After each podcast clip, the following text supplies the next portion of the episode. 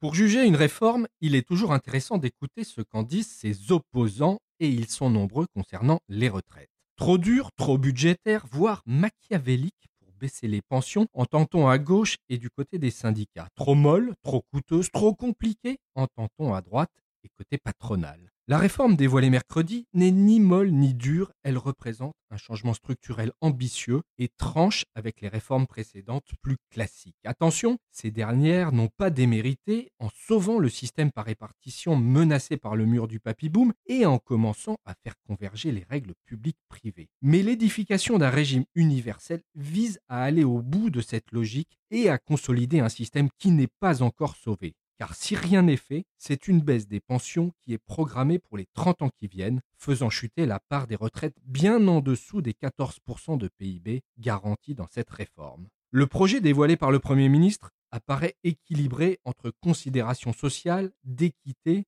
et de responsabilité financière. Les gestes consentis depuis le rapport de Levoix ne sont pas négligeables. Sur le rythme des transitions, la retraite minimum à 85% du SMIC, l'absence de mesures d'économie de court terme ou encore la place donnée aux partenaires sociaux dans la gouvernance.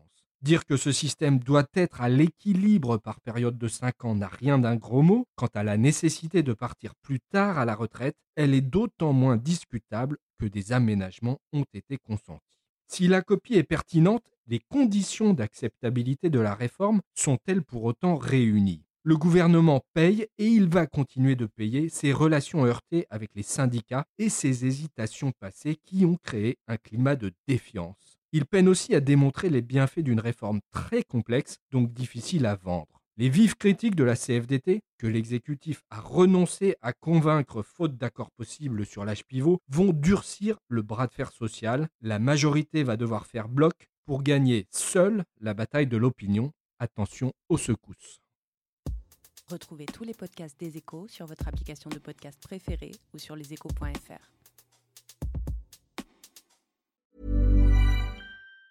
Hi, I'm Daniel, founder of Pretty Litter. Did you know cats tend to hide symptoms of sickness and pain? I learned this the hard way after losing my cat, Gingy. So I created Pretty Litter, a health monitoring litter that helps detect early signs of illness by changing colors, saving you money and potentially your cat's life. Pretty Litter is veterinarian developed, and it's the easiest way to keep tabs on your fur baby's health right at home. Go to prettylitter.com and use code ACAST for 20% off your first order and a free cat toy. Terms and conditions apply. See site for details.